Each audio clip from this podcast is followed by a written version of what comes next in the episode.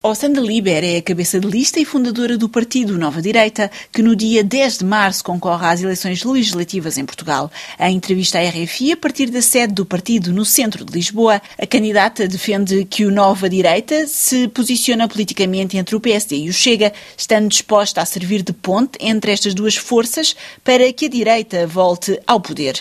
Uma das suas propostas com mais destaque é a imposição de cotas de imigração em Portugal, uma medida que, na sua opinião, favorizaria a imagem dos imigrantes, já que ela própria, portuguesa de origem angolana, tendo vivido também em França, se assume como imigrante. Para já, a campanha está a correr bem. Está a correr muito bem, muito bem mesmo. Ou seja, nós, nós temos, na prática, dois meses de campanha, porque nós fomos legalizados a, no início de janeiro. E, e, de facto não sabíamos muito bem se havíamos de ter tempo para, para ter o espaço mediático, para, para divulgar as ideias e tal. E está a acontecer, felizmente. Bom, não há milagres, dois meses são dois meses, não são quatro nem cinco, como os outros tiveram, mas no meio disto estamos a ter uma campanha lindíssima com um partido que tem tão pouco tempo, estamos a, a, a chegar a algumas pessoas, estamos a agradar bastante, as pessoas gostam imenso. Para algumas pessoas, de facto, algumas pessoas veem em nós uma alternativa. Estamos também a introduzir temas na campanha sobre os quais ninguém fala, o que nos agrada bastante, eh, de certa medida.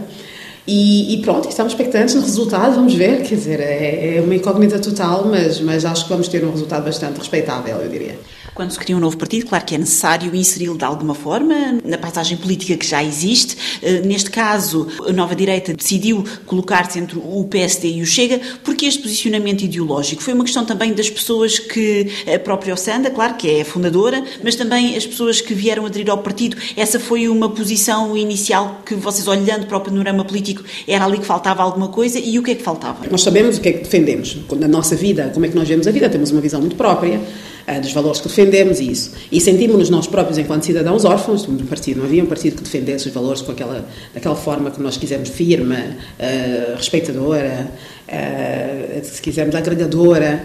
E então nós identificámos isso e pensamos, bom, se nós temos essa proposta a fazer, de facto é assim que nós pensamos, podemos representar uma série de pessoas que, como nós, têm essa visão da vida, a visão de Portugal, a visão dos valores, das famílias, então por que não criamos um partido? Na medida que não havia nenhum onde nos pudéssemos inserir, não é? se quiser, podemos integrar para de facto fazer eh, prevalecer as nossas ideias. E então aí tivemos, sentimos que, que era importante fazê-lo. E, e, definitivamente é aí que nos encontramos, um PSD muitas vezes muito virado para esquerda, muito, muito, também muito pouco firme na defesa dos valores eh, que a direita defende, eh, e, e um chega, quer dizer, que se torna inaudível na medida em que, eh, sim, faz um trabalho de protesto, mas que tem imensa dificuldade a passar qualquer ideia, não, não tem ideias de fundo para a resolução dos problemas, e quando tem, passa de tal forma divisiva que acaba por não passar. Aliás, a prova disso é que, de facto, estamos numa situação em que estamos, em que o Chega, de facto, tornou-se inviável em termos de solução. E nós ali, de repente, dizemos, olha, mas então, mas em quem vão votar todas as outras pessoas? Nós próprios fizemos sondagem na rua,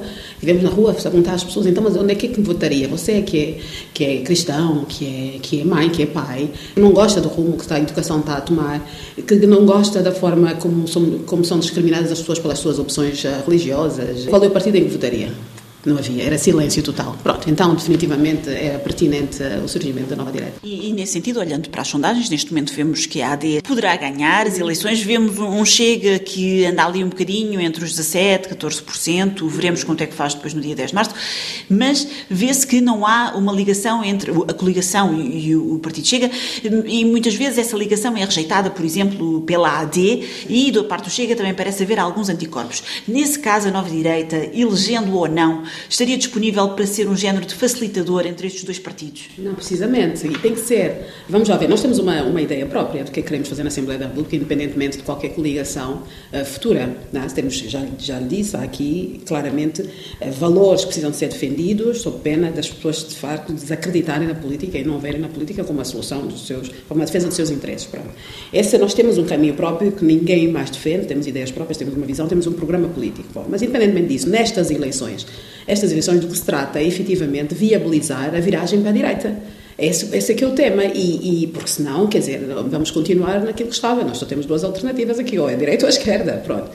E, e, de facto o que se passa é isso, é que esses dois partidos não se entendendo, e claramente está feita a linha vermelha, está estabelecida, das duas partes, porque o PSD diz que o, que o Chega não, não é não, e o, e o Chega o que diz, ah, eu, eu, nós até podemos viabilizar, mas se não gostarmos do programa mandamos abaixo. Portanto, está aqui uma impossibilidade objetiva de haver um governo, um estável de direita. Não parece que com a iniciativa liberal nem os valores da direita ficam salvaguardados, nem sequer parece que matematicamente seja possível se conseguir uma maioria por aí.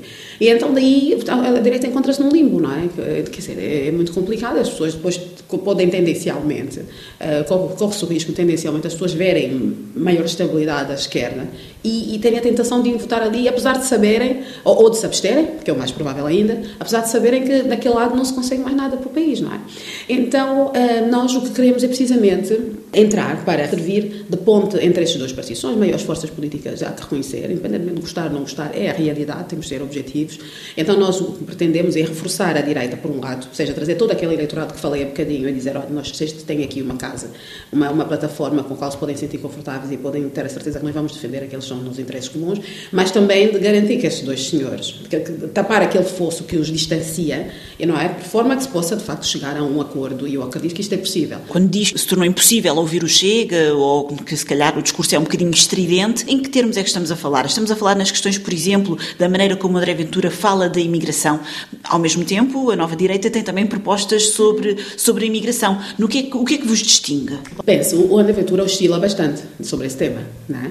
É, começou por ser muito severo em relação a certas comunidades, depois começou por dizer por ser muito muito duro em relação à forma como Portugal devia tratar da, da imigração e agora de repente, perto das eleições, começa a suavizar um bocado o discurso. A verdade é que não vem dali nenhuma solução concreta para a imigração. Portanto, nós temos uma, uma solução concreta. Nós dizemos, é absurdo pensar que a, que a imigração não é necessária. Claro que ela é, mas não precisa de ser de qualquer maneira, nem pode ser de qualquer maneira. Qualquer país soberano tem que ter regras, tem que pensar, muito bem, nós vamos acolher pessoas de fora fora, precisamos delas, ainda bem, mas então e como é que pessoas é que são? O que é que elas vêm preencher aqui? Que lacunas é que vão preencher? E como é que elas vão viver? E como é que o país vai, de certa forma, eh, integrá-las, não é? Essa integração é necessária. Por isso é que nós pensamos que é preciso, por um lado, eh, ter uma seleção sobre quem é que de facto não, é, não, é, não vai ser 100% assim. Como é óbvio, há pessoas que entram por fronteira terrestre, é muito difícil controlar. Mas é, é dizer, olha, nós precisamos mais, por exemplo, enfermeiros, não é o caso, mas precisamos mais enfermeiros. É, então, é, nós vamos dar prioridade aos imigrantes que preencham isso. Olha, precisamos de mais pessoas na construção. É fantástico, quer vir para a construção, nós não temos, vamos, vamos preencher na construção. Olha, precisamos de mais pessoas no interior do país, que está deserto, precisamos, os, os agricultores, as empresas, precisam de, de, mão de obra naquelas áreas. Então, fantástico, vamos direcionar as pessoas para aí. É disso que nós estamos a falar, por um lado. E por outro lado, por causa da questão da integração, que é absolutamente vital para que haja coesão social, para que haja coabitação sã, e nesse sentido o que nós propomos é que, na medida do possível, se dê prioridade àqueles imigrantes que têm proximidade cultural com Portugal. E de quem estamos a falar? Estamos a falar, naturalmente, de imigrantes europeus, embora o país não seja necessariamente atrativo para mão de obra jovem europeia, porque não, temos, não somos competitivos, mas também dos que vêm da, do eixo histórico de Portugal, porque tendencialmente, para já, tem, tem logo a barreira linguística que não existe, e isto é fantástico para a integração. Há, de facto, também questões religiosas, temos que ter em conta isso. Portanto, nós temos uma forma de estar, não, podemos negar, o Estado é laico, mas a verdade é que nós temos uma forma de estar que muito vem também da nossa índole cristã, e a maior parte destes países também são cristãos, então isso também, também facilita bastante a integração, quer dizer que de repente vamos à missa e encontramos pessoas de todos estes países, as pessoas não precisam naturalmente de se segregar para praticar a sua religião.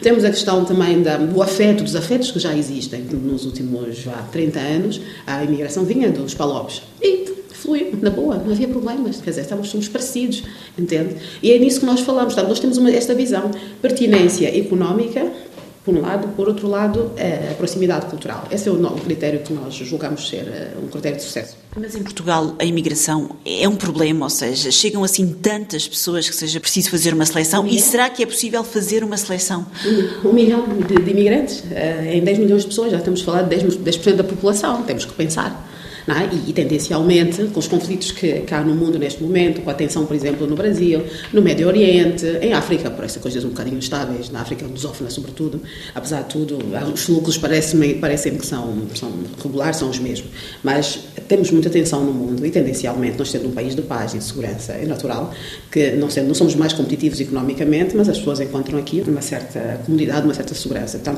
tem, corre o risco de aumentar. E agora uma série de regras também que facilitam, digamos, a legalização, ainda bem, eu prefiro que as pessoas que estão cá estejam legais, naturalmente. Facilitam a legalização cá, coisa que não está acontecendo nos outros países, então também vamos ter, temos um motivo de atração por isso. Então, eu não, não consideraria que é o nosso problema maior neste momento, de facto, não, não diria que seja os top 5, como se diz, é, das maiores prioridades para o país, mas tem que se começar precisamente, para que não seja, temos que começar a pensar nela agora. Nós estamos a ver o fenómeno migratório acontecer. E então é preciso começar a pensar nisso agora, começar já a implementar, começar a trabalhar com os nossos consulados para habilitá-los, eh, capacitá-los para eles poderem fazer esse filtro, para poderem trabalhar, para que tratem também, para que trabalhem, que é importante, porque é para isso que esses consulados servem, para que também representem Portugal como deve ser. Neste momento é mau, que qualquer um vai pedir um visto lá fora, eh, é, é todo um, é todo um filme, né? nos países que, para os quais nós exigimos visto, por exemplo. Ou seja, esse trabalho, se começar a ser feito agora, nós corremos menos riscos de encontrarmos na situação que se encontra o centro e o norte da Europa daqui a 5, 10 anos. Como há um movimento neste momento contra a imigração na Europa, neste momento é uma resistência, no fundo, que é o resultado de anos de, sem políticas concretas de imigração.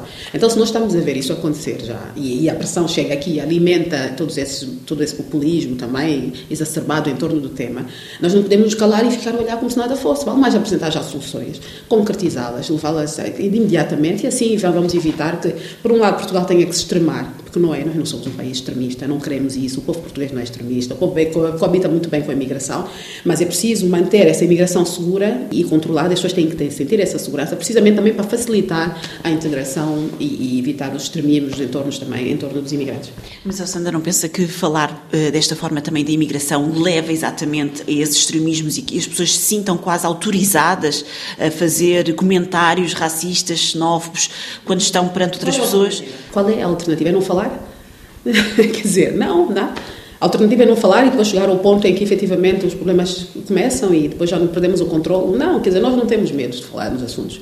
Não temos medo de falar de assunto nenhum. Esse assunto diz respeito, de facto, à segurança interna do, do, de Portugal, às questões culturais, à integração, económica também. Nós temos que perceber que, com este, por exemplo, com essa questão da robotização e da inteligência artificial e isso tudo, como muitos destes imigrantes, eh, muitas vezes são aqueles trabalhos um pouquinho mais precários, mas que são absolutamente substituíveis por máquinas, não me surpreendia que daqui a cinco anos, de repente, encontrássemos com milhares de desempregados aqui em Portugal, porque depois não tem, não tem as, as empresas acabam por substituir substituí-las por, por máquinas, por tecnologia. E o que é que vamos fazer com essas pessoas naqueles anos? É preciso pensar nisso tudo. Isso, então temos que abrir o debate público em torno desses temas, falar sem tabus, sem problemas. Nós não, não temos problemas que nos, eh, que nos atribuam de forma claramente injusta. Qualquer, eh, se, se falar sobre imigração é ser xenófobo, então também, por, por favor, não é? É ridículo, não é nada disso. O que nós queremos é falar sobre os temas, é uma das nossas características. O PSD, por exemplo, não faz isso. O PSD, se não ninguém lhe for perguntar, ele não vem falar sobre os temas sensíveis. Tem medo, não tem coragem, nós não, não há cá esse problema conosco. É muito difícil atribuir-me a mim qualquer característica xenófoba, como é óbvio, é? e por isso também eu sinto que não só tenho legitimidade, porque eu própria venho da imigração, como de facto nós temos que mudar o paradigma político e temos que falar sobre tudo. A nova direita é favorável à livre circulação na CPLP? É um tema mais delicado, por vários motivos. Primeiro, porque parece-me que há um problema de reciprocidade, de falta de reciprocidade, ou seja, a Portugal facilita mais do que os outros países. E acho que isto não, não está correto, precisa de ser revisto. Eu, por acaso, não estou dentro, não estou no governo, não conheço os acordos eh, necessariamente eh, e, portanto, não sei bem o que é que leva a isso, mas de facto eh, está-se a trabalhar, mas ainda falta muito para que seja recíproco e que todas as partes possam, de facto, usar os mecanismos da CPLP livremente. Depois, é preciso é perceber que é a livre circulação faz todo sentido, mas não, não, não me parece que seja o primeiro passo a dar em relação à consolidação da relação entre os países da CPLP. Há tanto por ver ainda. Vão circular para aqui.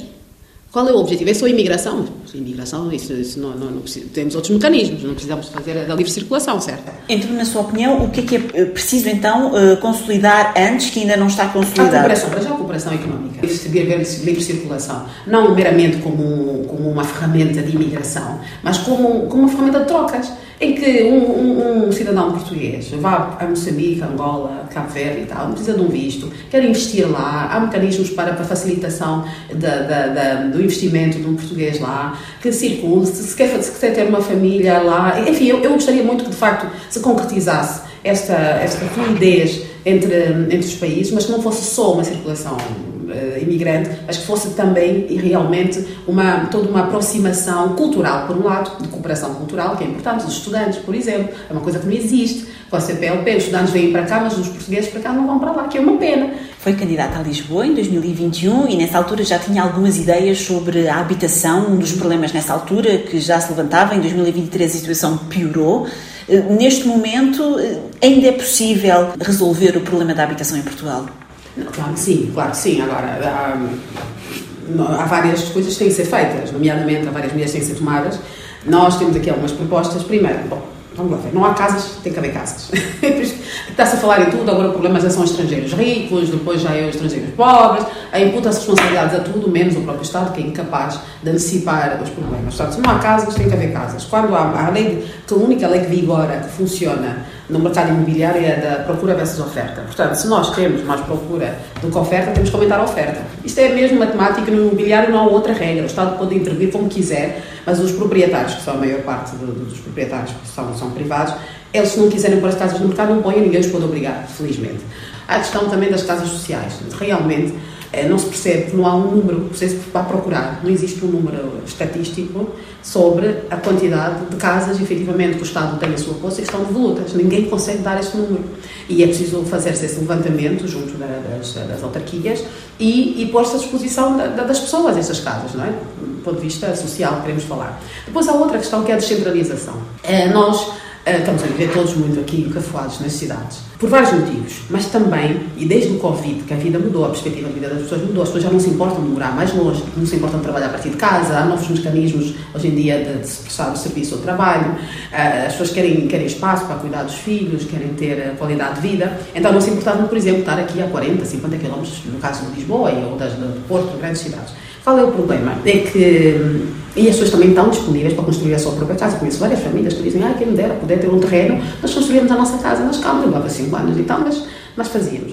Qual é o problema? É que 70% ou 60% do país é REN. Não sei se sabe o que é, que é a Reserva Ecológica Nacional. E, portanto, são, há muitas zonas, aqui mesmo ao pé de Lisboa, Bucelas, que, que é Lisboa, atenção, que é mais uma zona mais rural, que, que é fantástico, tem uma pequena vila muito bonita. Eu olho para aquilo, meus olhos brilham. Aqui seria fantástico, um bom refúgio para, para muitas famílias portuguesas. É que não se pode construir, porque é tudo reino.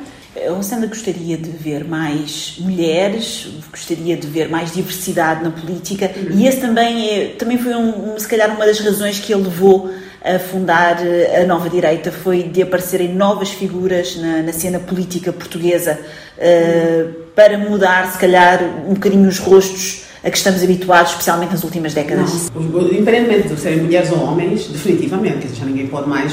As pessoas começam a pensar, mas são essas pessoas capazes de fazer, capazes como quem diz, capazes de, de, de, trabalhar, de servir o país, o que, é que se passa aqui. Mas, de facto, dois grandes partidos, eh, de facto, têm uma burocracia tão grande interna, que está tão verticalizado, que ninguém consegue ascender. Não é claro, não haja lá pessoas capazes, não se consegue. Simplesmente aquilo está. É preciso, de facto, fazer uma, haver aqui uma renovação para também que, que entrem novos protagonistas, que está a acontecer. Está a acontecer com a Nova Direita, mas também outros partidos que emergiram agora nos últimos anos e, felizmente, vieram aqui diversificar o panorama político. E nós, definitivamente, a nossa, a nossa motivação, a minha, no caso, não foi essa mas, de facto, hoje em dia, eu, eu ainda bem sinto que.